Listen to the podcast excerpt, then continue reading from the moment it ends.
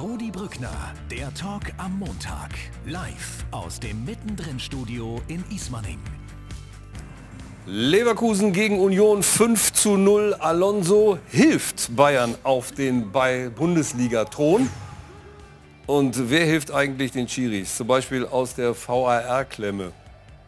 Also die Frauen, die helfen sich selbst. Zum Beispiel beim Fußballprojekt Victoria Berlin mit Ambition Richtung Bundesliga. Ein spannendes Projekt, darüber werden wir heute auch reden. Guten Abend. Und ähm, wir reden natürlich auch darüber, und diese Frage müssen wir uns einfach stellen, wer neben der stürmt eigentlich bei der WM?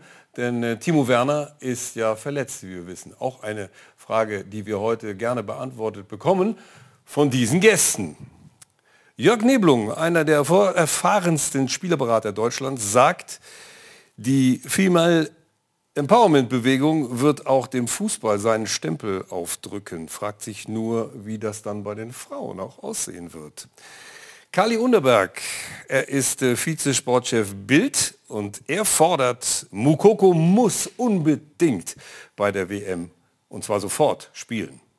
Auch das ist spannend, werden wir besprechen. Und Bernd Heinemann, er pfiff 98 Mal DDR-Oberliga, 151 äh, Mal Bundesliga.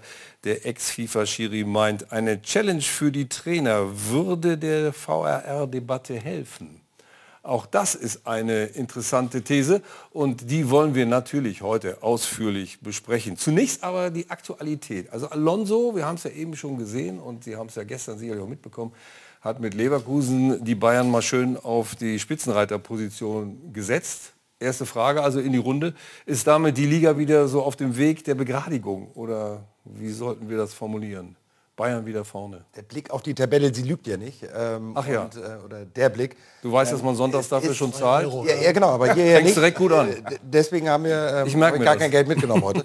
heute können wir uns aus allen Phrasen schießen lassen. Mhm. Ähm, Nein, es ist dann so und auch wenig überraschend. Also dass Union dann gleich fünf Stück sich da einmogelt, das, das muss nicht sein. Aber ähm, ja, es wird am Ende natürlich so sein, dass wieder die großen Clubs am Ende vorne stehen. Und ja.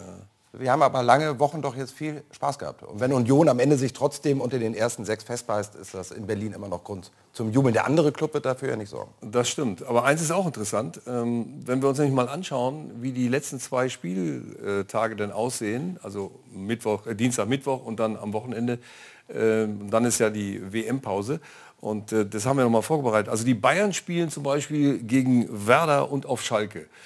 Da sind im Prinzip sechs Punkte drin, oder wie sieht das der Schiedsrichter? Also auf jeden Fall denke ich mal, Schalke ja. hat Probleme mit sich selber. Und äh, Bayern hat jetzt auch wirklich wieder einen Lauf. Und da sind sechs Punkte drin, aber die anderen müssen natürlich nachlegen, du hast es gesagt. Union, aber Freiburg ist ja in Lauerstellung. Und das wird interessant, wie die sich jetzt aus der Affäre Bevor wir ziehen. dazu kommen, will ich kurz noch sagen, die Dortmunder haben, glaube ich, von den beiden das schwierigste Programm. Die spielen in Wolfsburg und in Gladbach.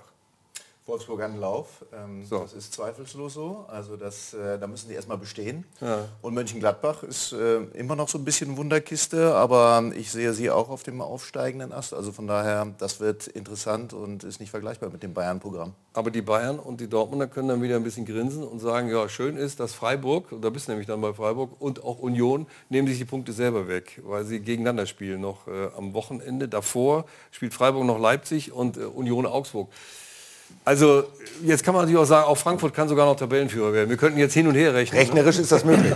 Aber es ist wahrscheinlicher, dass Hertha Achteter ist äh, bis zur WM-Pause, als dass Frankfurt ganz oh, oben steht. Aber es ist möglich. Rechnerisch. Ja, es ist. Aber es geht doch nur um den Herbstmeistertitel, wenn man das überhaupt so sagen kann. Ist das nicht der, der, der Wüstenmeistertitel oder ja, wie heißt der jetzt? Ja? Der sandige Titel. Ja, aber die Bayern sind wieder da, wo sie hingehören, Ihrer Meinung nach. Ja, und ehrlicherweise auch verdient. Also das ist ja ähm, jetzt die letzten Wochen, ist das ja kein Zufall mehr. Wir hatten es genossen, ehrlicherweise, wenn man das so sagen darf, die Krise. Aber Julian Nagelsmann hat die Länderspielpause, die da war, wirklich sehr gut genutzt. Und jetzt liefern die Bayern das ab, was wir eigentlich vor der Saison von ihnen erwartet haben, die Flexibilität da vorne. Und es ist einfach richtig geiler Fußball, den sie spielen und das reicht dann eben auch in der Bundesliga auf Platz 1 zu stehen. So, gesehen muss man sagen, müssen wir schon zufrieden sein, dass es bis zum 14. Spieltag überhaupt noch so spannend war. Ne? also ja wir bei der Bild haben die, jedes Wochenende genossen bisher. Ja, ja, klar. Ich meine, das genießen, glaube ich, alle, bis auf die Bayern-Fans. Die wären natürlich gerne beruhigt äh, zu Hause und hätten am liebsten 20 die, die, Ich glaube, die sind dankbar, wenn sie auch mal wieder Spannung haben nach den ja. letzten zehn Jahren. Die kriegen sie ja, die Bayern, um mal auf die Champions League-Auslosung von heute zu kommen. Oh. Das ist überhaupt der Hammer. Ja, also, äh, liebe Zuschauer, wenn Sie es noch nicht mitbekommen haben, die Bayern spielen tatsächlich gegen Paris Saint-Germain. Jetzt kann man sagen, das haben sie ja immer schon gewollt. Ja? Also 2020 haben sie ja zumindest noch mal die Champions League gewonnen. Das war aber irgendwie ja in diesem Turniermodus. Ich glaube, das kann man nicht so, so wirklich vergleichen. Die spielen jetzt gegen Paris. Das ist endlich mal ein Gegner, meine Herren, äh, Gerade besser. auf der Höhe ist, oder? Die wollten noch immer sowas haben. Jetzt fliegen sie zwar im Achtelfinale raus, aber sind dann trotzdem zufrieden oder was? Das glaube ich nicht. Also ich glaube, dass es da eine reelle Chance gibt ähm, mhm. gegen Paris Saint-Germain. Und äh, na, ich glaube, dass das eine Mannschaft ist, die den Bayern liegt. Von, ihrer, von der Spielanlage ähm, glaube ich, dass sie ähm, da gut gegenhalten können. Und es wäre besser als ein Los äh, jetzt wie Manchester City. Ja. Äh, hätte ich ungern gesehen, diese, ähm, diese Kombination. Aber wir haben auch noch ein paar andere Lose und das alles zusammen. Also wir haben vor ähm, ein paar Tagen uns noch in den Arm gelegen, wie schön das alles ist in Deutschland. Ne? Das kann jetzt auch alles tendenziell sehr schnell vorbei sein. Ich glaube aber, dass äh, auch Frankfurt in Neapel, da kommen wir gleich zu, sicherlich irgendwie ja. äh, immer noch eine das, gute Chance hat. Aber es sind alles wirklich ähm, tolle Begegnungen. Ja, aber, lass, lass uns noch mal kurz bei den Bayern bleiben. Ja, nein, ich glaube, die einzigen, die sich heute wirklich richtig ins Croissant gebissen haben, sind die Spieler von Paris. Die haben es nämlich äh, vergeigt, am letzten Spieltag in der Gruppenphase auf Platz 1 ja, einzumarschieren. Die Quittung haben sie jetzt bekommen. Die haben schön Lissabon an sich vorbeiziehen lassen. Und Paris will sicherlich weniger die Bayern haben, als Bayern die Pariser. Mmh, ja, Doch, ja, aber kann, kann sein. Auf der anderen Seite stelle ich mir gerade vor, Upamecano im Duell mit, gegen Mappé. Also, Aber wie gesagt, wir diskutieren jetzt hier über diese Begegnung und reden von jetzt. Dazwischen liegt noch eine lange Winterpause, das heißt die WM-Pause. Das wird gespielt im Februar und im März. Und, und da werden die Karten ja. natürlich neu gemischt. Und äh, da musst du erst wieder einen Rhythmus finden. Und da sind durchaus Überraschungen drin. Also bei allen vier Champions League-Teilnehmern kann es nach noch drei Euro ins Phrasenschwein ja, ja. nach links oder nach rechts ausschlagen. Also du hast jetzt wirklich vier, fünf Wochen Pause, Winterpause, Sandpause. Und dann gehst du erstmal wieder in die Punktspiele rein. Du musst den Problem, Rhythmus finden. Aber das Problem ist natürlich tatsächlich, jetzt, äh, man kann natürlich jetzt auch das Ganze negativ aufziehen und sagen, also wenn die Bayern im Achtelfinale rausfliegen, äh, dann ist für die die Saison ja schon wieder gelaufen. Also das ist ja eine Katastrophe. Das darf nicht passieren einfach. Das ist aber bei allen anderen Clubs genauso. Wenn, die, äh, wenn Paris Saint-Germain an dieser Stelle rausfliegt, wenn Manchester United, äh, Manchester City, City, Entschuldigung, die sind im anderen Wettbewerb.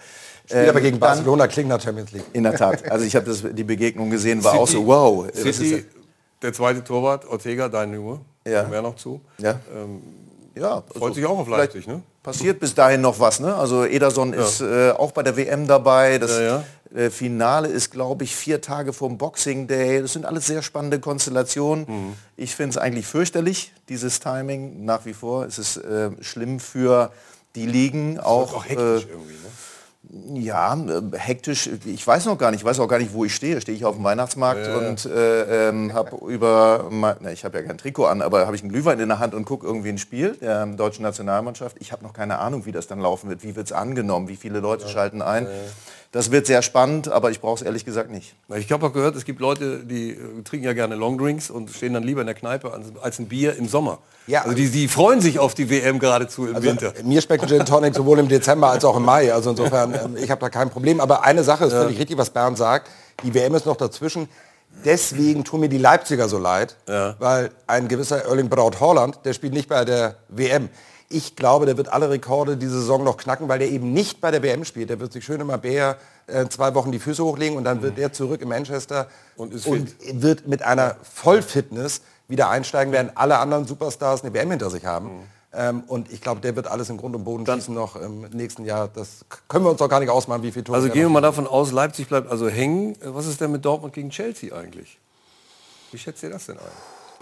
Chelsea läuft gerade nicht so. Ähm, ja. die, die, haben so ein bisschen abreißen lassen in der Premier League. Ähm, ich gucke sie mir jetzt an am Mittwoch, ist League Cup in Manchester. Stimmt, das, das spielt ähm, Ja, da spielt äh, Steffen, äh, wahrscheinlich, darf ich auch gar nicht verraten. Ähm, vielleicht. Er spielt und, im Tor, das ist doch schon, der spielt doch in den Pokalen immer. Ist doch vertraglich gesetzt, hast du doch verhandelt. Das, äh, das steht nirgendwo, das ist ein Gerücht, würde ich jetzt einfach mal sagen. Ne? gehört, Aber steht- in England ist es das tatsächlich steht- so, auch ein. Gedankenmodell für unsere deutschen Vereine. Ne? Wenn ich zwei gute Torhüter habe, warum lasse ich den anderen nicht im Pokal spielen? klar. Das ist für mich äh, inzwischen eigentlich etabliert, wenn man international ein bisschen weiter guckt, dann ist das auch gut, weil ich muss ja meinen zweiten Mann auch irgendwie am Spielen halten. Das ist so wie mit äh, den Jungs, die auf der Bank sitzen, ab und zu müssen Aber die halt Champions League gilt ja nicht als Pokal. Also da wird er gegen Dortmund spielt er nicht. Äh, die, die, die Chelsea, die Chelsea-Jungs haben dann auch die besten. Das ist wieder das mit dem vielen Sand und der Pause und dann gucken wir mal, was dann im nächsten Jahr ist. Äh, tendenziell gibt es eine klare 1 und eine klare 2 dort und dann äh, gucken wir mal, was dann ist. Aber um deine Frage nochmal zu beantworten, auch da glaube ich gilt das wie mit Paris und Bayern.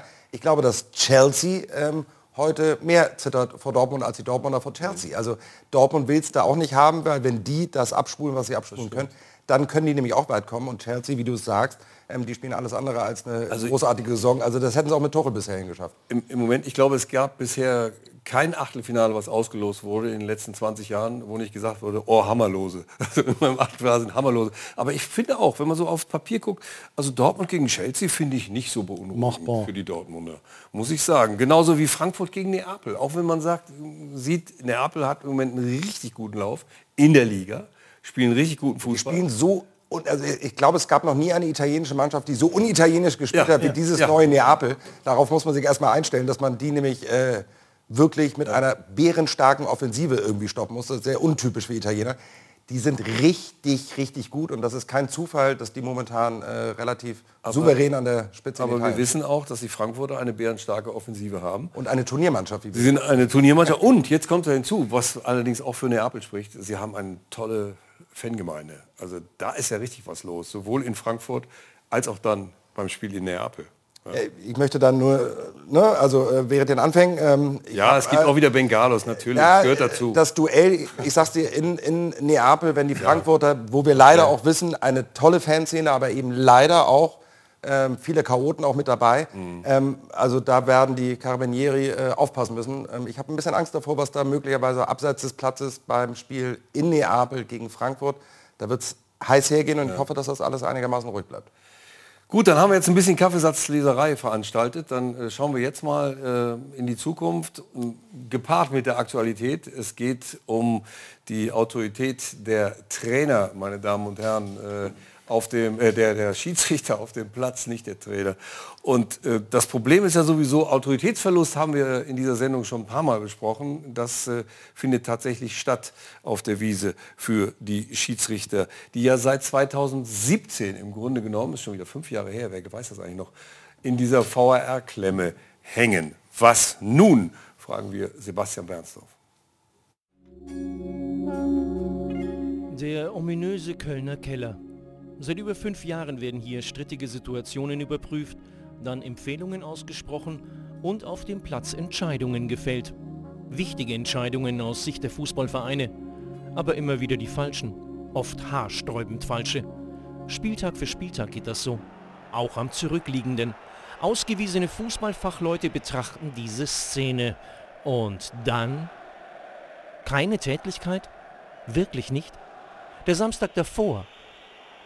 Kein elfmeterwürdiges Foul? Kann das wirklich wahr sein? Die Unzufriedenheit mit dem Video Assistant Referee wächst. Ihn einfach wieder abzuschaffen wäre eine denkbare Option. Und über die hat zuletzt der Leipziger Trainer Rose laut nachgedacht. Während der Frankfurter Kollege Glasner die Einführung der sogenannten Challenges fordert. Auch Bayern-Coach Nagelsmann macht sich stark für die Überprüfungen auf Anforderung des Trainers, zumal viele Schiedsrichter zunehmend passiv agieren und erst einmal abwarten, ob sich der Assistent aus dem Keller meldet. Und obwohl so schleichend die Autorität der Unparteiischen flöten geht, kommt es viel zu oft zu Fehlentscheidungen. Das sieht auch VAR-Projektleiter Drees so, der die Challenge für durchaus denkbar hält. Doch es gibt auch grundlegende Denkmodelle zur Optimierung des Videobeweises. Und sie kommen unter anderem von einer Schiedsrichterlegende, die sich einigermaßen überraschend zu Wort meldet. Bernd Heinemann. Der langjährige Bundesliga- und WM-Schiedsrichter, der nach Erreichen der Altersgrenze als Politiker Mitglied des Bundestages wurde, verfolgt den Ansatz, dass die Ausbildung unserer Schiedsrichter verbessert werden müsse. Er fordert neue deutschlandweite Stützpunkte, um dort zusätzliche Lehrgänge für den Schiedsrichternachwuchs anzubieten und auch Prüfungen abzunehmen. Gelingt so die Kehrtwende? Das wollen wir jetzt persönlich mit Bernd Heinemann besprechen. Denn fast alle Fußballfans wünschen sich, dass unsere Schiedsrichter eine bessere Figur abgeben. Und natürlich auch die Videoassistenten im Kölner Keller. Ja, im Kölner Keller, die Videoassistenten. Wir haben eben festgestellt, warum sitzen die eigentlich in Schiedsrichterkleidung? Nur mal so nebenbei. Ja, also äh, Im Keller. du weißt ja, dass ich von Anfang an äh, auch hier im Doppelpass das Projekt mit begleitet habe. Kritische Begleitung. Und damals äh, habe ich noch den Begriff geprägt Darkroom, denn man hat ja nur eine dunkle, äh, einen dunklen Raum gesehen und ein paar Bildschirme. Ja. Und jetzt hat man da Licht reingebracht und natürlich auch, um zu sagen, wir gehören zum Spiel äh, als VAR. Aber im, äh, in der ersten Sequenz des Beitrags stand da Videoassistent. Und ich denke, VA reicht voll aus, Videoassistent. Denn wenn du sagst Videoassistent Referee, dann impliziert das ja schon, du als Referee auf dem Platz kannst machen, was du willst. Ich bin der Referee im Keller und ich sage dir eigentlich, hm. was passiert. Also schon, sage ich mal, vom Namen her könnte man diskutieren, dass die jetzt in, äh, ja, in Schiedsrichterklamotten da unten sitzen, ist auch okay. Aber wir sehen ja, da sitzen vier Mann mit noch äh, einigen Operatoren und das wird immer mehr aufgeblasen und äh, wir haben es auch in einigen Szenen gesehen, wo ich hier spontan gesagt habe, das hätte ich nicht gepfiffen, das hätte ich gepfiffen, dass eben die Strafraumpolizei immer ja. mehr aus dem Keller aktiver ich, wird. Ich höre gerade, der, der VAR meldet sich auch. Äh, wir, wir haben da gerade ja, wir vorbereitet. Äh, wir, schauen uns das mal an. Das mal an. Äh, und zwar aus dem aktuellen Spiel Nürnberg gegen, achso, nee, das jetzt nicht. Das ist schon die andere Szene von Benzaini. Wir wollten eigentlich erst ja, lass uns das auch vorziehen, Nürnberg äh, gegen Magdeburg äh, uns anschauen, weil da gab es einen Elfmeter und äh, unser Bernd Heinemann kommt ja aus Magdeburg und trotzdem, äh, hättest du den Elfmeter gepfiffen? Also hier sieht man äh, eigentlich nichts. Erst äh, vielleicht sehen wir noch eine Zeitlupe. Also ja. hier. Jetzt sprich ruhig weiter. Ich ja. schiebe ihn hier wieder dahin, wo er hingehört. Und jetzt aber noch mal da tritt er ihm auf den Fuß. Ja. Elfmeter oder nicht? Ja, der Schiedsrichter steht da eigentlich am besten. Er müsste das eigentlich auch ohne äh, Videoassistent sehen. Äh, wenn das so entschieden ist, äh, bin ich zufrieden. Wir haben da ja, weil du jetzt aus Magdeburg kommst. Nein, äh, angenommen mal nicht. Nee, aber äh, es gab in dem äh, Spiel auch nach fünf oder sechs Minuten eine Szene, ja. äh, wo äh, überprüft worden ist, da wurde erst der Ball gespielt, dann kam der Spieler zu Fall. Also das ist das, was viele, viele Kleinigkeiten ausmacht, eine Berührung oder ein Kontakt. Leute, äh, wir müssen auch großzügiger sein und, und das ist das, was ich auch den Schiedsrichtern immer sage und auch den Kommentatoren, ja, im Mittelfeld, das war äh, Aber lass uns ein Freistoß. Nee, warte mal, warte mal. Das war ein Freistoß und hier im Strafraum, da bewerten wir das anders. Es gibt ja. nur eine Regel, die ist zwischen den vier Eckfahnen gültig. Das, das ist die Fußballregel und nicht eine Mittelfeldregel. Das kannst du pfeifen, das kannst du nicht pfeifen. Oder im Strafraum sagen wir, hier war eine Berührung. Ja, ja wenn eine Berührung am, ist, dann musst du 100 Mal aber pfeifen. am Anschlusskreis, wenn ich dir auf den Fuß trete, wird auch gepfiffen. Das ist doch richtig. So, also muss ich im 16er auch pfeifen und dafür gibt es die Regel Elfmeter. Die, die Perversität ist ja, und das sieht man hier auch in dieser Szene wieder, also ähm, der Kollege Neymar wird sich sehr freuen, dass seine Schauspieleinlagen ja. jetzt bundesweit und überall in allen Ligen, wo VR eingesetzt wird. Weil was passiert denn? Wer macht den sterbenden Sparen, tut wirklich so, als wenn das halbe Bein ihm wegfliegt. Ja. Jetzt geht es ins VAR und dann wird nur geguckt, gab es eine Berührung? Mhm. Und dann gab es die Berührung und dann ist es Elfmeter. Das ist doch das, ist doch das Hauptproblem, dass jetzt im Keller und mit Video eine Szene bewertet wird, ob es eine Berührung gab oder nicht. Ja, und vor allen Dingen, was ich nicht verstehe, ist, ist, Fußball ist ein Berührungsspiel. Ja, natürlich. So Kontaktsport. Kontaktsport. Natürlich. Ja, aber wenn ich ihm auf den Fuß trete, Entschuldigung. Also, ja, das ist doch okay. Das ist ja kein Berührungssport. Also wenn ich, äh, wenn aber wir gleich zu Benze Baini kommen, ja, dann, ja, ja. Dann, dann haben wir noch mal wieder eine andere Diskussion. Ja, gucken wir uns an. Komm, und das ist, spielt so zu. Benze Baini. So, das. So, der hält den. So. Ich behaupte, das war niemals eine rote Karte, wie sie gefordert wurde. Und nee. wenn man will, mein Gott, gelb. Aber dann bitte schön auch gegen den, der diese Situation ausgelöst hat. Also Aktion und Reaktion müssen bestraft werden. Was sagt ihr? Das ist diese Situation, wo der VAR dann im Keller krankt, weil jeder von uns hier in der Runde das schon anders sieht. Für mich ist es eine Schlagbewegung, aber ist es rot? Ehrlich, bin ich raus. Bernd, das ist nee. dein Thema. Also hier sehen wir doch ganz klar, der hält den fest und der will sich da loseisen und äh, stößt ihn so weg. Also wir könnten das jetzt nachstellen. Wenn ja, ich dich festhalte, was machst du dann? Dann schubst du mich so, so weg und dann... So war das. Ja. So. Und, du, und du bist ein bisschen höher gekommen. Also Benzobaini ist ja, ein bisschen höher. Also wie gesagt, gelbe Karte bin ich vollkommen d'accord, mehr nicht. Aber äh, wenn du jetzt sagst, der Verursacher muss äh, bestraft werden, ich weiß ja nicht, ob der Ball schon von der Ecke gespielt wurde, der musste elf Meter geben. Denn das war der Verteidiger, der hält den Stürmer fest. Das heißt, wir wollen noch mal festhalten, wenn der, wenn der Ball schon in der Luft wäre und, ist es der Ball und Anton hält noch fest, dann ist Elfmeter. Dann ist Elfmeter. Nein, ja. Nein das ist kein Elfmeter, das ist ein ganz normales Gerangel. Und da haben ja. wir jetzt, so, ja, und da interpretieren keine, wir jetzt, ich bin absoluter Laie, ich habe überhaupt nicht Nein, annähernd so viel Ahnung Rudi sagt, der Verursacher. Das, ja, Verursacher das ist das Gerangel, was vor einem Standard im Strafraum überall vorkommt. Ja. Und wenn sich dann einer da fallen lässt, Entschuldigung, dann hat das nichts mehr mit dem Fußball zu tun, den ich gerne gucke. Und da muss ich sagen, äh, das wäre nicht okay. Das andere ist jetzt schon ist schon irgendwie gelb, beides. Aber gelb ist okay. Äh, vielleicht können wir an dieser Stelle dann mal festhalten, der VAR ist ein wichtiges Instrument. Das ist mir unglaublich wichtig, weil, weil wir sind ja immer noch, wir diskutieren jetzt, äh, sollen wir den haben oder nicht. Ja. Klare Fehlentscheidung. Klare aber, Fehlentscheidung. So, ja, und da sagen aber die Gladbacher jetzt, klare Fehlentscheidung. Aber äh, nee, nicht die Gladbacher, die, die, sondern die Stuttgarter sagen Die Stuttgarter ja, sagen ja, So, und, und dann, äh, das, das wir Problem, werden niemals einen Konsens Aber wir, wir haben ein Problem bei dieser ganzen Thematik von Anfang an. Das Problem ist, dass in der Wahrnehmung erstmal, das ist psychologisch ganz interessant, dass wir alle ja davon ausgehen, durch den VR haben wir jetzt Beweise. Wir haben natürlich keine Beweise. Nee, weil da Menschen sind. Bei, Richtig, wir haben Menschen und Menschen bewerten Situationen anders ja. und Menschen machen auch Fehler. Ja, natürlich. So. Deswegen, ich verstehe die ganze Diskussion bei diesem ganzen Thema seit Jahren nicht. Warum macht man denn nicht die Technik zum einzigen Instrument und entscheidet, es gibt den VAR, hm. nämlich bei Abseits Richtig. und nochmal, die Entscheidung, ob es ein Foul oder ein Handspiel ist, ist beim Schiri. Und dann darf es noch eine einzige... Und auch diese Rangelei. Alles. Es liegt alles beim Schiri auf dem Platz. Es darf nur eine Überprüfung geben. Hm. Handspiel oder Foul, Achtung, im 16er oder nicht. Das ja, ist das Entscheidende. Ob es ein Foul war, drin oder draußen und abseits. Wenn wir das Richtig. machen, machen wir den Sport gerechter, das sollte der VAR sein, und nehmen diese Kompen äh, äh, Komponente ja. zusätzlicher Mensch raus, weil ich habe ja einen Mensch auf dem Platz, nämlich den Schiedsrichter, und nicht noch weitere vier da. Dann habe ich nämlich fünf Menschen wir gucken uns noch mal, Wir gucken uns noch eine Szene vom, vom, FC St. Pauli an. Auch eine ähnliche Situation.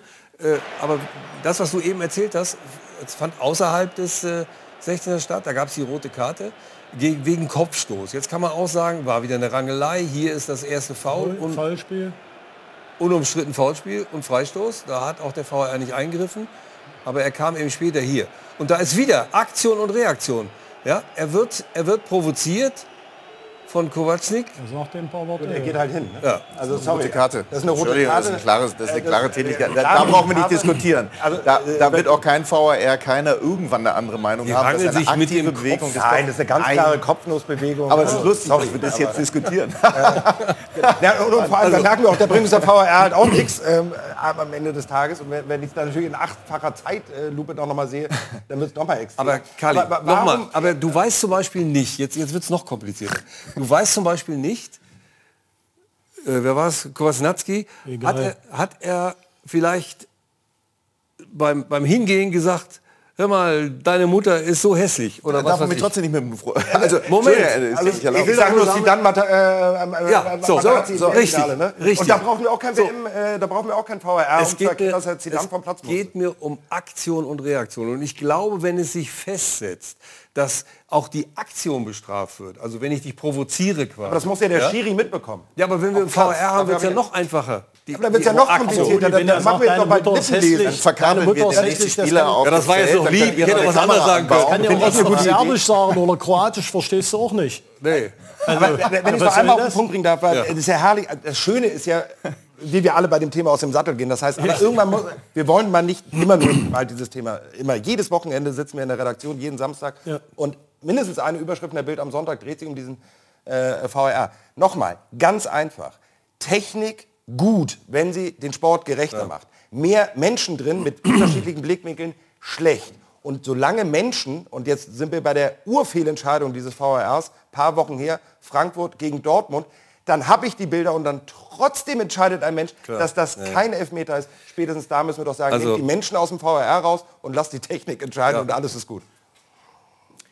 Richtig, auf der anderen. Seite Andere Nationen kriegen es hin und wir haben auch äh, Weltmeisterschaften gesehen. Ich glaube, Russland war... EM, äh, das ist Russland- auch wunderbar. Wir haben, wir, haben, wir, haben, wir, haben, wir haben Beispiele, wo es funktioniert. Das heißt, der Faktor Mensch ist das, über was wir hier Klar, äh, diskutieren müssen. Und da sind wir wieder bei Bernd Heinemann und Ausbildung der Schiedsrichter. Und dazu kommen wir noch und deshalb wollen wir weitergehen, damit wir nicht zu sehr überziehen und die anderen Themen auch noch äh, den richtigen Platz finden. Äh, wir gehen noch mal schnell äh, zu zwei Vorschlägen, die auch an diesem Wochenende sehr viel diskutiert wurden, nämlich Trainer-Challenge.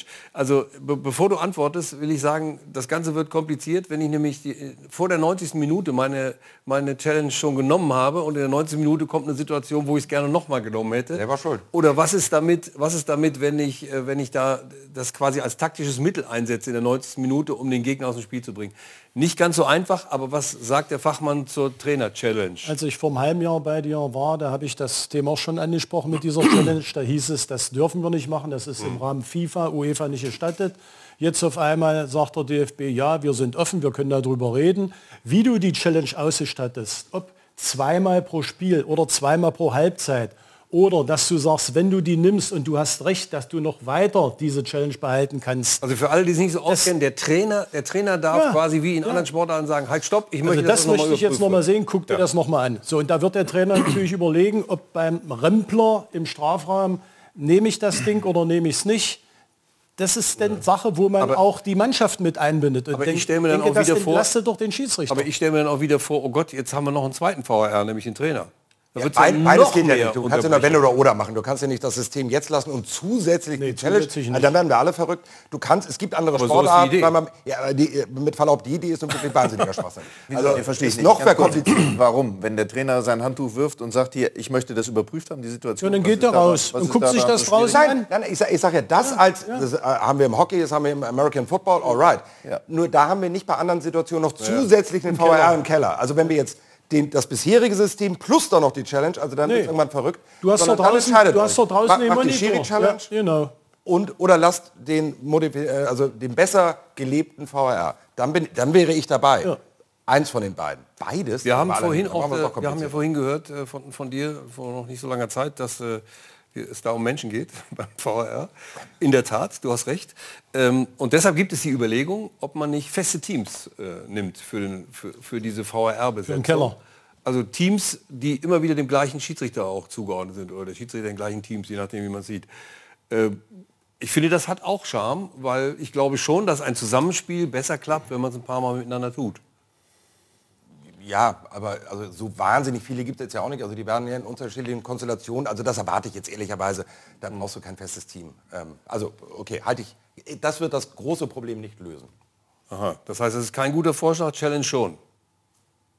Also ich Ich habe finde Challenge, Challenge auf ich Platz, finde ja. Challenge super. ich habe Challenge immer so verstanden, Von der, plus VR, Nee, also nee. zusätzlich. Also nur VR raus, das wird nicht funktionieren. Nee, VAR muss bleiben. Also VA muss bleiben. Ne? Plus. Der VA ist da und, ähm, und dann darf der Trainer eine Situation einmal in der Halbzeit überprüfen. Das finde Ja. ich völlig problemlos. Und dann du entscheidet meinetwegen auch der. Schiedsrichter und nicht der im Keller, sondern der Schiedsrichter kriegt das Bild aus Köln überspielt und sagt dann, oh, in der Tat, ähm, da haben sie gut geguckt, das war abseits, kein Tor. Ja, kein abseits nicht, das ist ja eine andere Geschichte, aber faul jetzt. Na, abseits haben wir ja diese kalibrierte Linie. Stimmt. Nicht von Kali. Kalmund, sondern diese kalibrierte Linie.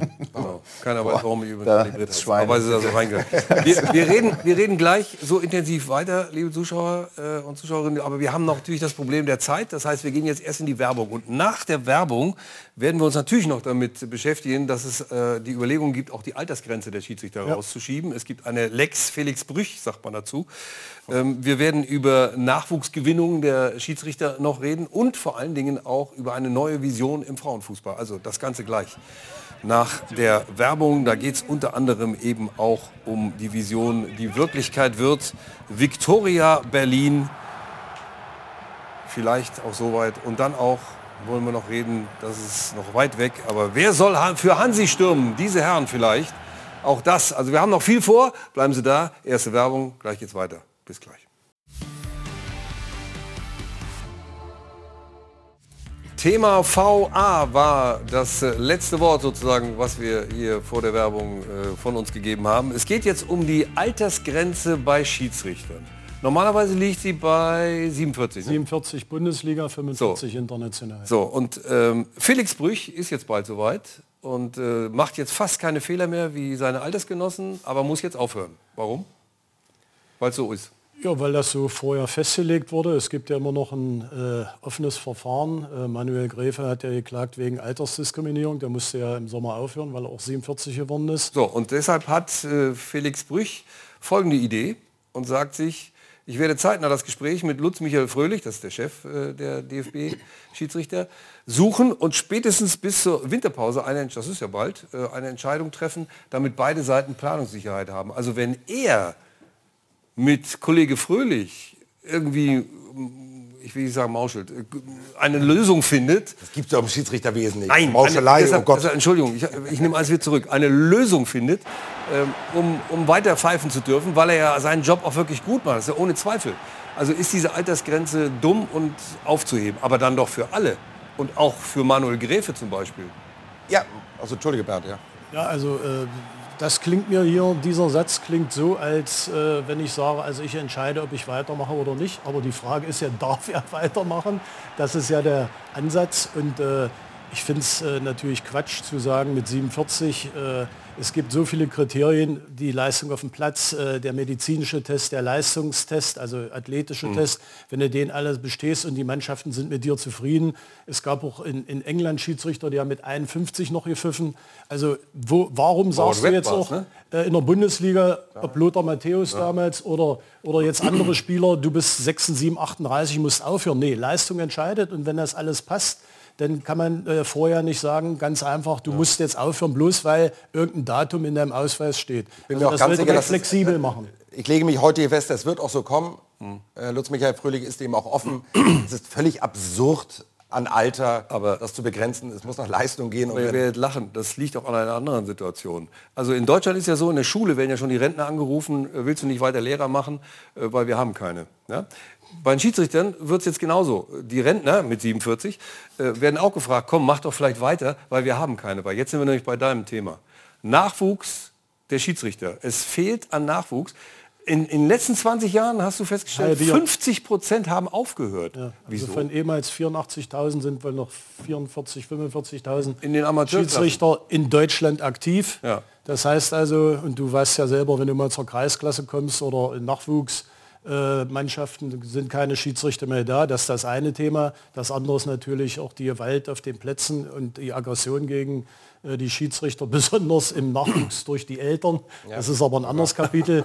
Aber deshalb äh, habe ich natürlich auch angeregt, äh, letzte Woche im Kicker zu sagen, äh, mit einem großen Sponsor, mhm. kann auch die DFL sein, kann der DFB äh, sein, dass man das privatwirtschaftlich organisiert als Schiedsrichterakademie, um an der Basis äh, Schiedsrichter auszubilden im Altersbereich 15 bis 55 die müssen Warum ja, soll das dann besser gehen, als es, als es jetzt der ja, Fall ist? Weil, weil das äh, Problem ist, der DFB sagt, wir bilden aus. Der DFB in Frankfurt sagt, das machen die Regionalverbände, die fünf. Mhm. Die Regionalverbände sagen, das machen die Landesverbände. Das heißt, die Landesverbände, die, die äh, organisieren das dann über die äh, Bezirksverbände, Kreisverbände und zum Schluss der Schiedsrichter im, im Dorf oder im Kreis XY sagt dann, du als, Mann, äh, als Verein hast fünf Mannschaften im Spielbetrieb, das, das ist, zwei Schiedsrichter. Das ist überholt. Das ist überholt. Das heißt also, äh, ich nur, nur damit ja. auch alle richtig verstehen, deshalb wiederhole ich es nochmal.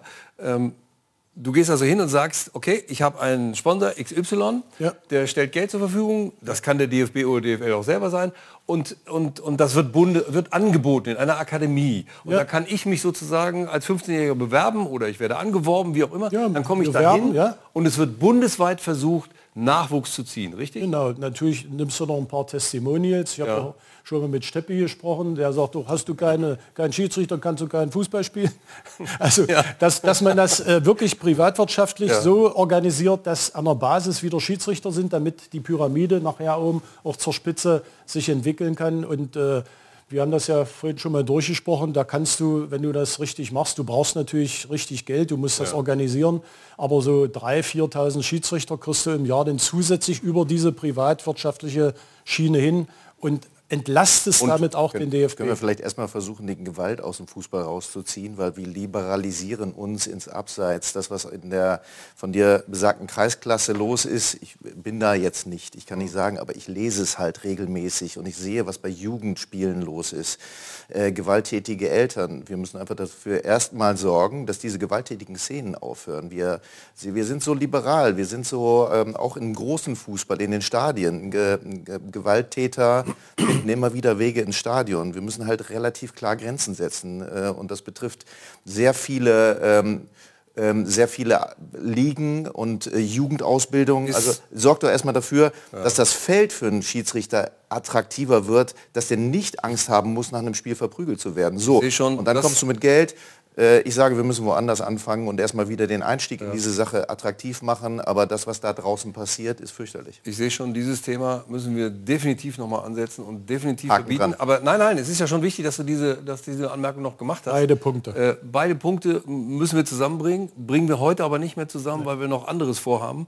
Sie schließen ähm, sich ja zum Glück auch nicht aus. Nein, genau. Nee. Und, und deshalb kann man das durchaus nochmal weiterdenken. War jetzt eine Anregung. Ja. Vielleicht hat der ein oder andere Sponsor jetzt Lust und sagt, oh ja, ich baue nicht nur Autos, sondern ich will auch Schiedsrichter fördern. Wäre ja eine Idee. Oder ich will nicht nur Schuhe herstellen, also Fußballschuhe, sondern eben den Schiedsrichtern auch helfen. Wir werden das weiter verfolgen. Jetzt kommen wir aber zu einer Situation, wo, glaube ich, die Gewalt noch nicht so äh, drumherum ist, nämlich äh, beim Frauenfußball. Der boomt wie verrückt, meine Damen und Herren. Sie haben das ja sicherlich am eigenen Leibe quasi mitbekommen. 18 Millionen TV-Zuschauer äh, bei der Frauenfußball-EM.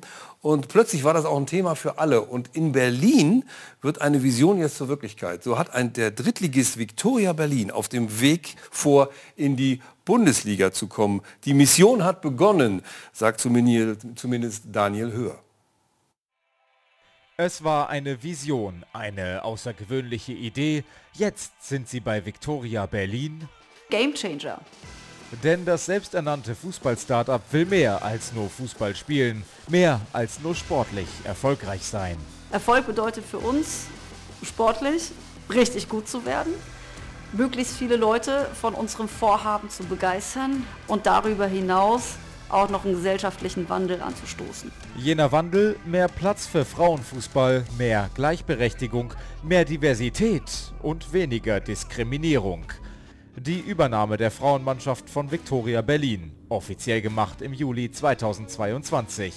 Ein sechsköpfiges Gründerinnen-Team um die zweifache Weltmeisterin Ariane Hingst ist von nun an für das Team verantwortlich. Doch dahinter steckt viel mehr. Wir sind Viktoria. Du auch? Das Du sind insgesamt 87 Investorinnen und Investoren. Eine Million Euro beträgt das gesammelte Kapital, investiert von Sportprominenz wie Ex-Skiweltmeisterin Maria Höfel-Riesch oder Schwimmikone Franziska van Almsick. Das erste Spiel der Vereinsgeschichte, DFB-Pokal gegen Stahl Brandenburg, die ersten Tore, der erste Sieg.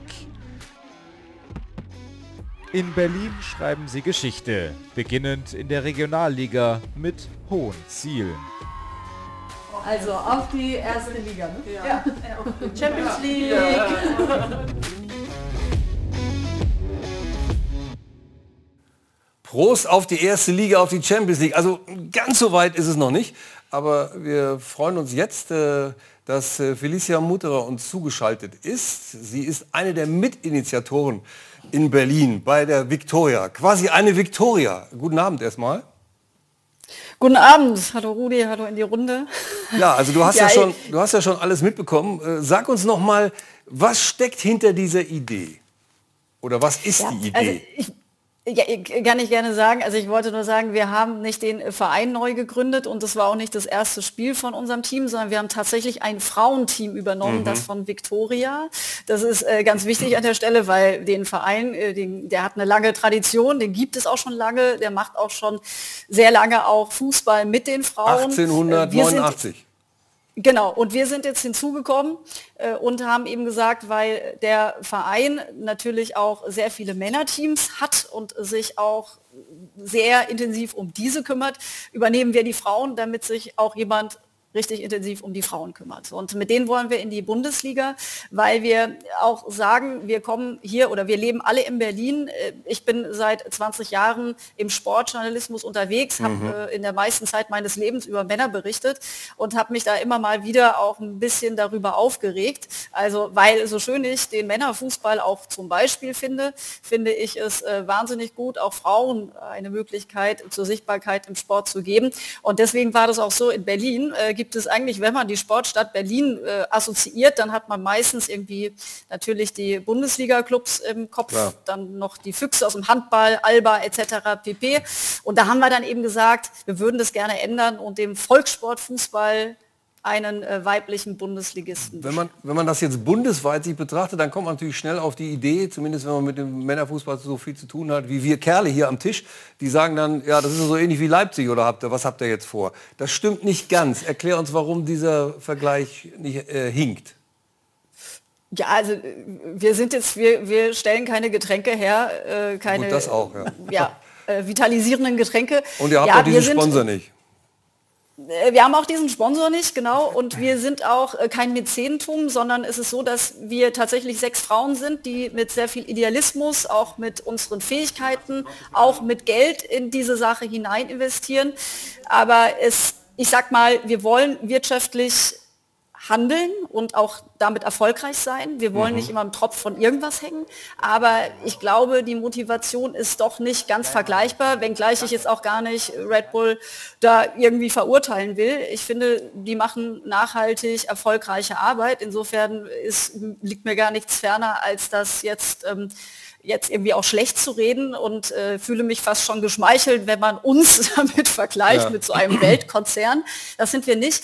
Außerdem haben wir auch Investorinnen, das ist richtig, aber das ist ähm, ein netzwerkgetriebenes Investment, was man bei uns mhm. getätigt hat und äh, das sind auch vollkommen andere Summen. Nun haben wir zufälligerweise äh, hier bei uns in der Runde auch äh, Jörg Neblung sitzen, der äh, sich auch schon seit Jahren äh, dem Frauenfußball Fußball verbunden fühlt als Spielerberater, als Spielerberater von Spielerinnen. Äh, die Spielerinnenberater. Spielerinnenberater. Also, ja, ich habe eben überlegt, ich, ich hätte auch gerne die eine oder andere Spielerin von ihm. Ja, ja. Clara Bö könntest du mal rüberschicken. Das, das wollte ich gerade. Ich wollt, wen, ja, wen soll er rüberschicken? Stadt, wir müssen reden, ja. Wen soll er rüberschicken? Clara wollte sie gerne, so, Clara Bühl. Ja. Ähm, ja. ja, das ist gerade mit der Nationalmannschaft. Ja, das, das Problem ist natürlich, das ist noch ein Tick zu hoch. Das geht vielleicht, wenn ihr dann in die erste Liga aufgestiegen seid. Aber es gibt doch auch in der Region, ich meine, die müssen sich ja verbessern, um weiter aufzusteigen, auch zweite Liga, erste Liga. Ja, das machen sie. Sie haben auch schon ähm, achtbar verpflichtet und es kommen jetzt auch schon äh, die ersten Namen tatsächlich dazu. Also ähm, die in der ersten Liga bis vor kurzem noch gespielt haben. Deshalb mhm. Respekt äh, da in, in eure Richtung, äh, eure Bildsprache, eure Idee. Ähm, es ist super, dass ihr da seid. In, äh, in dem Hauptstadtbereich äh, war das überfällig ähm, und ich glaube, da wird auch jetzt noch ein bisschen im Randgebiet noch ein bisschen Platz frei gerade. das Umfeld ist natürlich dafür auch geboren, ne? Naja, da gibt es ja einen Verein, der ist vor 10, 11 Jahren, glaube ich, noch Champions League-Sieger geworden. Ähm, und ähm, die äh, gucken jetzt gerade ganz argwöhnisch. Äh, Potsdam, so, also die stürzen gerade ab. Die haben Probleme, ja. Und von da kann man natürlich auch, äh, Felicia, vielleicht dann doch die eine oder andere Spielerin für sich gewinnen. Oder wie sieht das aus? Da verrate ich wieder zu viel. Oder? Nö, äh, es gibt ja auch noch nichts ja. zu verraten Nö. oder es gibt auch nichts zu verraten. Also wir haben gerade die Nina Ehlgötz verpflichtet, sie war aber nicht mehr bei Turbine unter Vertrag. Insofern mhm. äh, fischen wir da gar nicht und man muss es ja auch realistisch sagen. Äh, Spielerinnen, die gerade in der Bundesliga unterwegs sind, für die wir sind ein Regionalligist, äh, das ist einfach äh, Stand heute äh, Fakt, obwohl wir Tabellenführer sind seit ich gestern, worüber ich mich sehr freue, aber es gibt keinen Grund jetzt schon zu feiern, weil um eine Fußballfloskel jetzt auch zu Ende zu bringen. Die Saison dauert noch lang und die Wahrheit ja. liegt dann am Ende äh, auf dem Platz und am Saisonende. Drei Euro. Oh, also jetzt ja, Rasenschwein wäre hier schon richtig voll. Das ist eine andere Sendung, ne? Ja, jetzt andere aber, aber zufälligerweise kann ich am Sonntag für dich einbezahlen. Äh, okay, alles klar, weil, bitte. weil es ist auch der witzige, der, die witzige Situation, dass um, am Sonntag um 14.15 Uhr wird Sport 1 auch euer Spiel übertragen gegen Türkemspor. Ähm, da spielt der Erste gegen den Zweiten in der Regionalliga. Das ist, glaube ich, im deutschen Fernsehen erstmalig, dass das äh, live gezeigt wird, bundesweit. Ähm, wir freuen uns auch darauf. Äh, mit anderen Worten, das ist ja schon ein Spiel, wo ihr dann tatsächlich auch euch absetzen könnt quasi. Genau, es wäre wünschenswert, wenn wir gewinnen. Also wir, wir werden auch alles geben, aber ich bin mir sicher, wir haben mit Türkimspor einen sehr starken Gegner dann auf dem Platz stehen. Das wird eine enge Kiste, hoffentlich immer mit besserem Ausgang. Wenn wir schon bei uns im Stadion Lichterfelde Sportgeschichte oder ja. sportmediale Geschichte mit euch gemeinsam schreiben dürfen, wofür wir natürlich total dankbar und demütig sind und glauben aber auch, dass es jetzt nicht nur so ein Highlightspiel ist äh, für uns, also für Türkimspor und uns, sondern insgesamt eben ein Zeichen an den gesamten Fußball setzt. Und natürlich auch für Sport 1 wiederum, darf ich sagen, weil der Sender ja auch demnächst die Frauen-Bundesliga begleiten wird und äh, vielleicht rutscht ihr dann da ja auch entsprechend mit rein. Ihr habt einen Fünfjahresplan, das vielleicht zum Abschluss noch. Ähm, gut, jetzt jedes Unternehmen versucht so fünf Jahre zu planen, aber bei euch ist es ja immer mit Risiko verbunden, weil Auf- und Abstieg kann man ja so richtig nicht planen. Man hofft immer. Ihr habt ihn trotzdem, den Plan. Wir haben einen Plan, aber uns ist auch klar, man braucht im Sport immer auch dieses Spielglück. Wir müssen hoffen, dass unsere Spielerinnen verletzungsfrei bleiben, äh, dass die Leistungsträgerinnen dann mit an Bord sind, wenn es äh, ja ums Ganze geht. Aber das ist äh, natürlich ist, ist es immer im Sport ein Wagnis, ganz klar. Aber ich glaube trotzdem, und das ist der Vorteil gegenüber dem Männerfußball, den wir im Moment natürlich, ähm, also wir haben ja auch ein Männerteam, das ist durchaus in der vierten Liga, die sind ja gerade abgestiegen von der dritten in die vierte. Da, da sehe ich schon, äh, wie, es da doch herausfordernder ist. Ähm, beim äh, Fußball mit den Frauen, glaube ich, können wir alle noch äh, ein bisschen mitskalieren und mitplanen und auch ja mit schon relativ kleinen Mitteln auch große Veränderungen herbeiführen. Insofern äh, sage ich jetzt mal, ist, bin ich äh, guter Dinge und voller Hoffnung, dass wir auch Pläne einhalten können. Aber wir, wir rechnen auch mit Rückschlägen. Wir drücken die Daumen und sagen Dankeschön für das Gespräch. Toi, toi, toi für kommenden Sonntag. Und, Darf ich noch eine Sache ja, sagen? Bitte. Ich meine, ähm, wir sitzen ja mit der Bild in Berlin und wir sind wahnsinnig dankbar, wenn ihr dafür sorgt, dass in der Hauptstadt nicht nur Union positive Meldungen schreibt, sondern auch ihr. Also weiter mit eurem Elan sehr gut, weil wir müssen die Negativschlagzahl von Hertha übertünchen mit guten positiven Geschichten und da seid ihr auf einem sehr guten Weg. Hertha wird ja dafür sorgen, dass die nächsten Jahre weiter düster bleiben. Also Felicia, das war jetzt quasi eine indirekte Einladung. Komm doch auch mal zu mir ins Studio. Also das hast du auch verstanden. Nehme ich an, ist der Weg auch nicht so weit. Trotzdem schön, dass du da warst, dass wir reden konnten und äh, alles Gute für den kommenden Sonntag. Dankeschön. Ich, ich bedanke mich sehr herzlich. Tschüss, schönen Abend noch in die Runde. Ciao, ciao. Tschüss. Ja, und äh, wir gehen jetzt äh, in die Werbung und nach der Werbung wollen wir natürlich auch wissen, wer stürmt für Hansi? Also soll heißen für ihn natürlich nicht, sondern für die DFB-Auswahl. Äh, aber wer wird es sein? Das äh, wird uns beschäftigen und natürlich der Liebling der Woche, der übrigens wieder mit den Schiedsrichtern zu tun hat. Das sei schon mal verraten. Bis gleich. Und rot. Selbst in der Pause ist die Diskussion hier am Tisch in vollem Gange. Deshalb setze ich mich jetzt schlicht und ergreifend durch. Schön, dass Sie weiter bei uns sind und wir machen mit dem nächsten Thema weiter. Nämlich, wer soll nun in der Wüste es stürmisch richten? Könnte man sich vorstellen, in der Wüste ist gar nicht so einfach, stürmisch zu spielen. Aber Philipp Scherer hat vielleicht eine Antwort. Dieses Duell ist an Spannung kaum zu überbieten. Das Jahrhundertkind Yusufa Mukoko und der Spät-Senkrechtstarter Niklas Füllkrug kämpfen um einen Platz im Sturm bei der WM in Katar. Und beide machen Woche für Woche weiter Werbung für eine Nominierung. Ich glaube, es ist bekannt, dass er sicherlich auch jemand ist, der einfach im Strafraum genau in diesen Situationen ähm, ja, schon außergewöhnliche Qualitäten hat. Ja, dass Yusufa in den letzten Monaten auch immer häufig ein Thema war in jeder Pressekonferenz und in jedem Interview, das hat er sich erarbeitet. Ich finde, er hat einen riesigen Schritt gemacht. Bundestrainer Hansi Flick wird bis zur Bekanntgabe des Kaders am 10. November vor der Qual der Wahl stehen. Auf einer Position, die als Achillesferse Deutschlands gilt. Nach der Verletzung von Timo Werner gehen Flick die eh schon wenigen Angreifer aus. Da werden die Rufe nach dem besten deutschen Torschützen in der Bundesliga natürlich immer lauter. Füllkrug erzielte 10 Treffer in 13 Spielen und wäre der gesuchte Strafraumstürmer. Dennoch hat ein Weltmeister von Rio seine Zweifel. Auf internationalem Niveau hat er sich noch nicht bewiesen. Er ist für die Bundesliga ein richtig guter Stürmer, aber kann er sich auch gegen Topmannschaften durchsetzen? Fragt Sami Khedira kritisch. Und am Samstag nach seinem Treffer und dem Sieg gegen Schalke zwickte auch noch der Rücken von Füllkrug. Anders die Lage bei Mukoko. Nach vielen kleinen Wehwehchen in der vergangenen Saison startet der gebürtige Kameruner jetzt richtig durch. Gegen den VfL Bochum machte der 17-Jährige seine Saisontreffer 5 und 6 und überzeugt vor allem mit seiner unbändigen Power, seiner unglaublichen Dynamik. Mukoko selbst gab nach dem 13-0-Erfolg zu Protokoll, dass er erst am Donnerstag mit Flick gesprochen habe. Wer Leistung bringt, wird am Ende auch dabei sein, habe der Bundestrainer ihm mitgegeben. Das ist überhaupt nicht unser Thema. Unser Thema ist, Yusufa dabei zu begleiten, jeden Tag ein Stück besser zu werden. Und ähm, den Rest entscheidet der Bundestrainer und natürlich auch Yusufa durch seine Leistung. Das Jahrhundertkind Mukoko mit Star-Format oder Füllkrug mit Kultpotenzial. Einen muss Flick eigentlich nach Katar mitnehmen. Oder werden es am Ende sogar beide?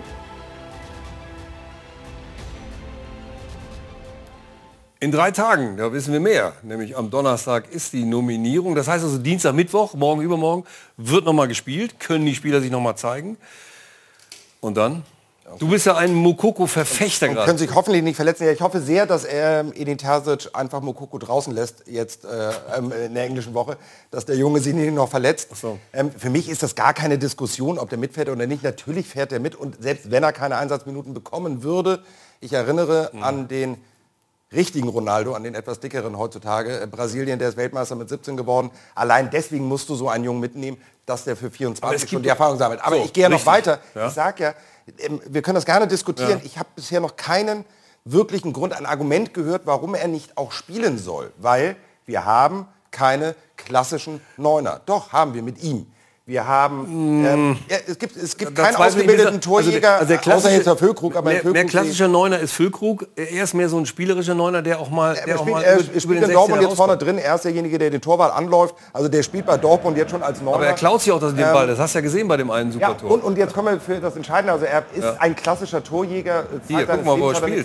Weit weg vom Tor, nicht im 16. Aber und entscheidend, was er jetzt macht, das ist für mich entscheidend. Ja. Und da ist mir auch egal, ob einer 17 ist oder nicht. Der hat einfach erlaubt, mit den Ausdrücken, die Uhrzeit ist das erlaubt, der hat die Eier, das Ding einfach zu, äh, drauf zu nageln und dann hat er eben den Skill, hättest jetzt- dass das Ding auch unter die Du Latte hättest jetzt neudeutsch ähm, da sagen können, der hat einen Wumms. Er hat Das einen ist doch Wumms, ein neues äh, Wort das jetzt ist auch, hier. äh, ist auch schön. Er einen Wumms. Und einen Also, Doppelwumms vor allen Dingen. Fakt ist, Zwei Tore. äh, das Alter spielt für mich überhaupt, überhaupt gar keine Rolle. Ähm, er ist in einer bestechenden Form und das, wir werden bei dieser WM etwas haben, das dürfen wir auch alle nicht vergessen. Es gibt keine Vorbereitung. Es ist nicht so, dass Spielst die du- Mannschaft sich jetzt finden kann lange und deswegen ähm, in, in der Vorbereitung spielt sich einer im Vordergrund. Nein. In, ähm, nicht mal, äh, ähm, also in anderthalb Wochen ist WM, in zwei Wochen ist WM-Auftakt Ja. äh, für die deutsche Mannschaft. Da müssen die besten elf Spieler, die wir dann in dem Moment haben, von der Form her spielen. Und sorry, Yusuf Mokoko ist in überragender Form. Aber Männer, ist warum ein denn nicht, warum denn nicht Füllkrug und Mukoko? Ja, beide, wir was ja spricht nicht- dagegen? So wird's kommen. Ich- also wir, wir brauchen glaube- auch keine vier Torwarte zum Beispiel. Wir, wir können drei Torwarte nehmen, das reicht. Neuer spielt eh.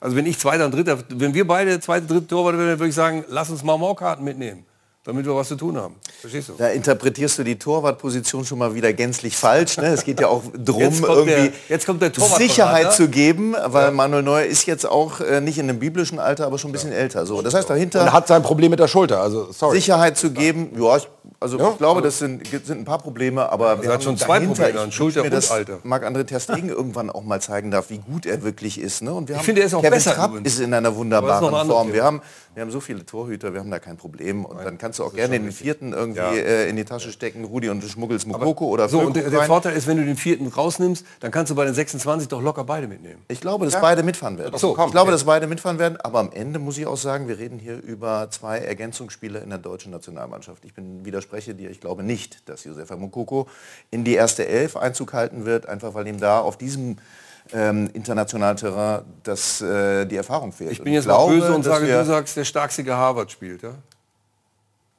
Und das, da bin ich dann raus. Also das ist mir dann zu feinteilig. Da muss ich dann sagen, da strecke ich die Waffen. Aber wir haben sehr viel Qualität in der Offensive. Ich finde, ähm, so ein Sané, der lässt es immer wieder aufblitzen. Und da ist auch ein bisschen was, äh, was ich bei Mukoko sehe. Ich glaube, dass Füllkrug eben nochmal ein anderer Spielertyp ist, den wir eben nicht haben. Ich glaube, so einen Spieler haben wir nicht. da rein. davor. Der ist so, ja genau, der ist da vorne drin. Deshalb nimm sie beide mit. Ich weiß allerdings auch nicht, wer zu Hause bleibt. Und Ja, ein Füllkrug, der vierte eben, dann hast du Platz.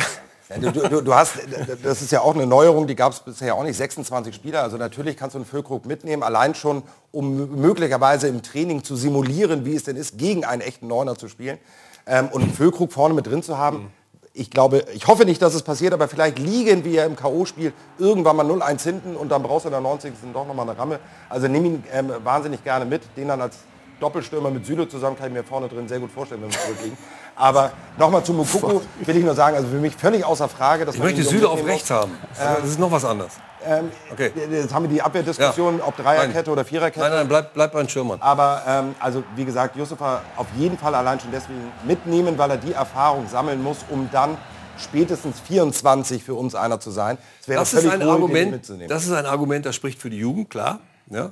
Da Aber jetzt, jetzt kommst du mir mit. Mario Götze und äh, Marco Reus möglicherweise. Die würdest du dann Also- eher mitnehmen als Also Marco Reus ist ein, ist ein wirklich ein trauriges Kapitel. Wir hören äh, Edin Terzic zu Marco Reus.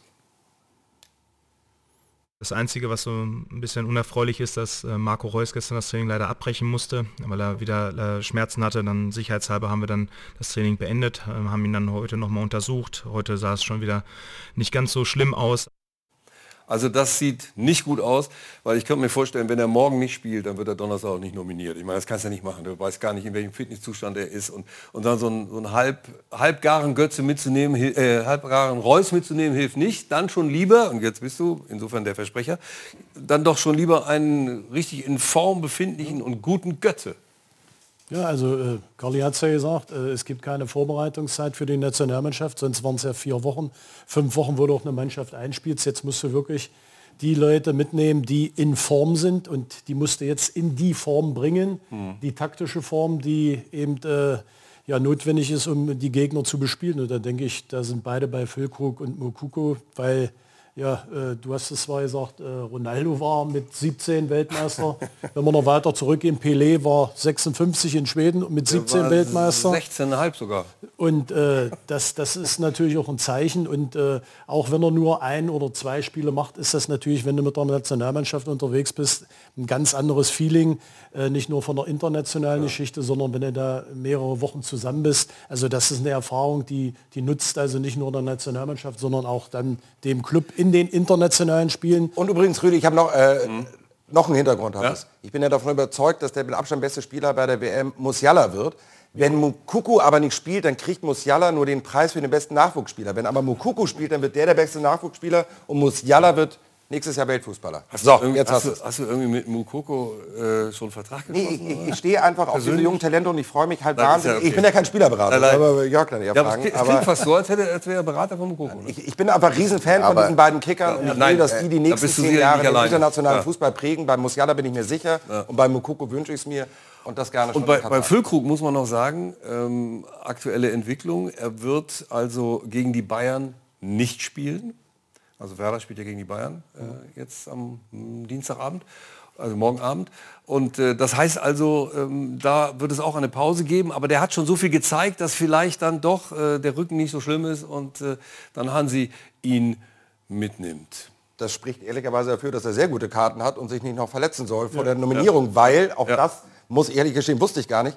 Was am Donnerstag nominiert wird, kann nicht mehr nachbesetzt werden. Deswegen Mhm. nee. auch die 26er. Deswegen, ich bin auf die Aufstellungen ähm, am ähm, morgigen und am äh, Mittwoch sehr gespannt. Ich glaube, da wird der ein oder andere Kandidat auf einmal in der Bundesliga nicht spielen, weil er sich nicht verletzen will vor der Nominierung. Ich glaube, da werden wir ein paar Überraschungen erleben. die dann plötzlich auf der Bank bleiben oder so. Und du denkst, aha, warum spielt der nicht? Ach, guck mal, Heizenberg. Heizenberg ist doch in der Viererkette. Glaube ich nicht. Also Heizenberg spielt, bin mir ziemlich sicher. Viererkette ohne Heizenberg. So, bevor wir die ganze Mannschaft durchgehen, ähm, kann ich nur sagen, ein Problem haben die Bayern nicht, nämlich sie sind ja schon Bundesligaspitze und sie haben auch kein Stürmerproblem. Und äh, wie hieß nochmal äh, der eine Stürmer da? Ach ja, äh, Lewandowski, über den redet ja gar keiner mehr, bis auf die Kollegen vom T-Online im Zweikampf.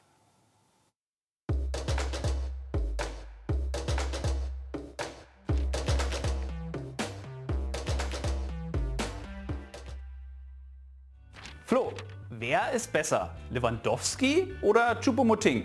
Hä? Lewandowski natürlich. Falsch. Was willst du denn? Naja, das ist eben falsch. Choupo-Moting trifft beim FC Bayern die Saison alle 70 Minuten und Lewandowski in Barcelona nur alle 82. Ja genau, und deshalb saß Choupo-Moting in den vergangenen Jahren auch die ganze Zeit hinter Lewandowski auf der Bank, weil er besser ist. Ja, aber vielleicht hätten sie ihn mal mehr spielen lassen sollen. Na sicher. Ja, zumindest jetzt ist er in Topform und gerade deshalb sollte der FC Bayern die kommenden zwei Jahre im Angriffszentrum auf ihn setzen. Gute Idee, dann können Sie ihm ja gleich noch Sandro Wagner an die Seite stellen und übernächste Saison im UI-Cup spielen. Wach mal auf! Wir reden hier über Choupo-Moting, einen Ergänzungsspieler. So ein Quatsch, Flo. Der hat eine Mega-Quote. Der hat diese Saison zehn Tore geschossen. Zuletzt hat er siebenmal in Folge getroffen. Der hat einen Lauf, keine internationale Klasse. Du hast keine Klasse. Du hast keine Ahnung. Mann, der Choupo-Moting, der ist uneigennützig, der ist passsicher, zweikampfstark, der ist beliebt bei Mitspielern und beliebt, Fans, der ist super. Beliebt, weil er den anderen keine Einsatzzeit weggenommen hat. Wenn der FC Bayern mit einer Nummer 9 spielen will, dann braucht er einen Weltklasse-Stürmer wie Harry Kane. Aber der Kane, der ist doch zehnmal so teuer und außerdem ist er auch schon 30. Bayern braucht eine bezahlbare Lösung und Choupo-Moting ist perfekt dafür. Ja komm, Simon Terodde wäre auch eine bezahlbare Lösung, den willst du aber nicht bei Bayern haben. Flo, bleib doch einmal sachlich. Bin ich ja. Choupo-Moting ist fast 34 Jahre alt. Bayern sollte die Tore mitnehmen und dann den Vertrag auslaufen lassen. Auslaufen lassen? Das wäre doch doof von den Bayern. Doof wäre es, mit Choupo-Moting gegen Haaland, Lewandowski und Salah im Kampf um die Champions League anzutreten. Das ist wie wenn du mit einem Esel in ein Pferderennen gehst. Ja, so geht's mir nur auch jede Woche hier. Was meinst du denn damit? Naja, Flo, du bist nun auch nicht gerade ein Turnierpferd. Hm?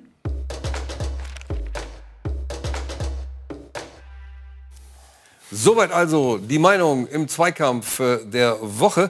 Und ähm, wir haben jetzt noch den Liebling der Woche. Das wird nicht Schubumuting. Dann wäre er jetzt noch nicht gekommen. Aber wer wird's? Das werden wir auflösen. Nach der Werbung, der Liebling der Woche. Es geht um einen Schiedsrichter. Haha, nicht um den hier. Das nee, ist klar. Der sitzt ja schon hier.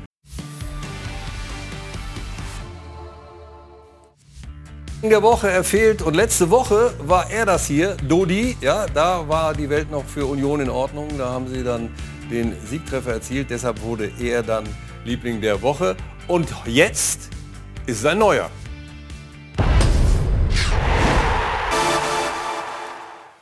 Und zwar er hier, Dennis Eitekin. Und warum? Darum, er kann nicht nur schön tanzen, sondern er kann auch gut erklären.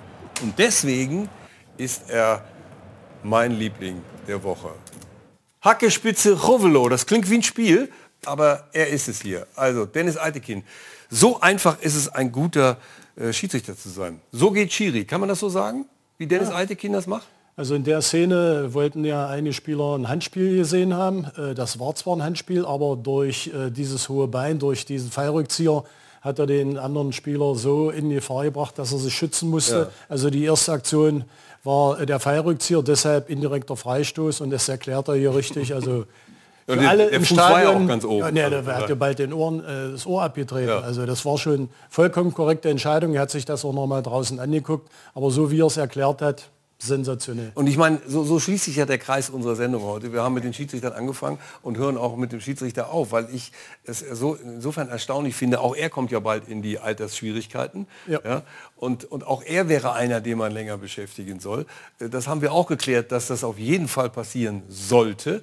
Auf der anderen Seite zeigt aber auch äh, er wiederum und diese Szene da äh, bei den Spielen in Augsburg, dass doch Erklärung ist so einfach. Warum schaffen die anderen Kommunikation. Ja, Kommunikation. Warum schaffen das die anderen nicht? Deswegen brauchen wir noch mehr Ausbildung, damit man das frühzeitig lernt, auch so ein selbstbewusstes Auftreten zu ja. haben. Wie Herr Eitekin, das hat er nun äh, zweifelsohne. Und das zeigt er jedes Mal und deswegen ist er auch einer unserer besten Schiedsrichter. Und auch da gilt wieder, nur weil er ein gewisses Alter erreicht, äh, ihn dann nicht mehr pfeifen zu lassen, ja. wäre halt Hanebüchen. Er soll so lange pfeifen, wie er fit genug ist und noch richtig entscheiden Vor allen Dingen, es gibt ja auch noch eine andere Szene, die war, glaube ich, die Szene in Dortmund, wenn ich mich daran erinnere.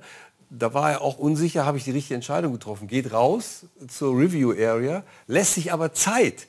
Alle anderen Kollegen rennen darüber und sagen, ich muss schnell gucken.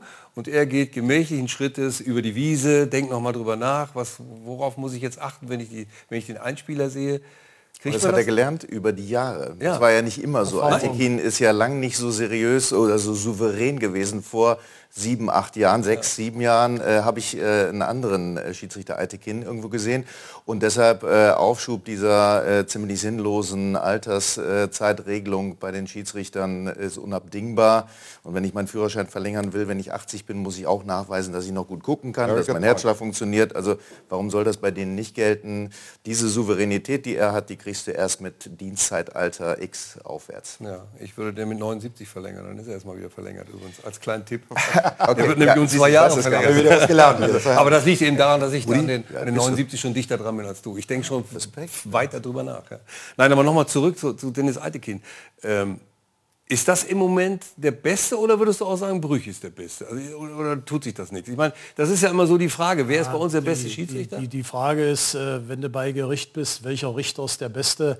Das, das sind die Fälle unterschiedlich, die Spiele sind unterschiedlich. Ja. Fakt ist, wie äh, die Schiedsrichterleistung ankommt und da sind beide Brüch und Eitekin souverän und deshalb kann man nicht sagen, du bist besser oder schlechter. Das sind Spitzenschiedsrichter und wie gesagt, die Resonanz auch bei den Fans äh, ist da und mehr brauchst du eigentlich nicht. Die wichtigste Sache, die sich alle Schiedsrichter bei Eitiken äh, abschneiden müssen, die Scheibe, ist nach dem Spiel Entscheidung erklären. Das macht er mhm. sehr gut, das hat er in meinen Augen beeindruckend Hier hat er schon während des Spiels. Während des Spiels, aber bei, ähm, gerade bei dem äh, Spiel Dortmund gegen Bayern, ja. wie er danach alle Nachfragen beantwortet hat, einfach erklärt hat, was auf dem Platz passiert ist. Es gibt nichts Schlimmeres, als wenn die Schiedsrichter meinen, sie dürfen nach dem Spiel in die Kabine und müssen dann nicht mehr rauskommen. Auch Schiedsrichter haben sie nach dem Spiel hinzustellen. Eitekin ist tatsächlich der einzige Schiedsrichter, ja. den meine Tochter ja. äh, erkennt. Das heißt, wir haben neulich noch darüber gesprochen.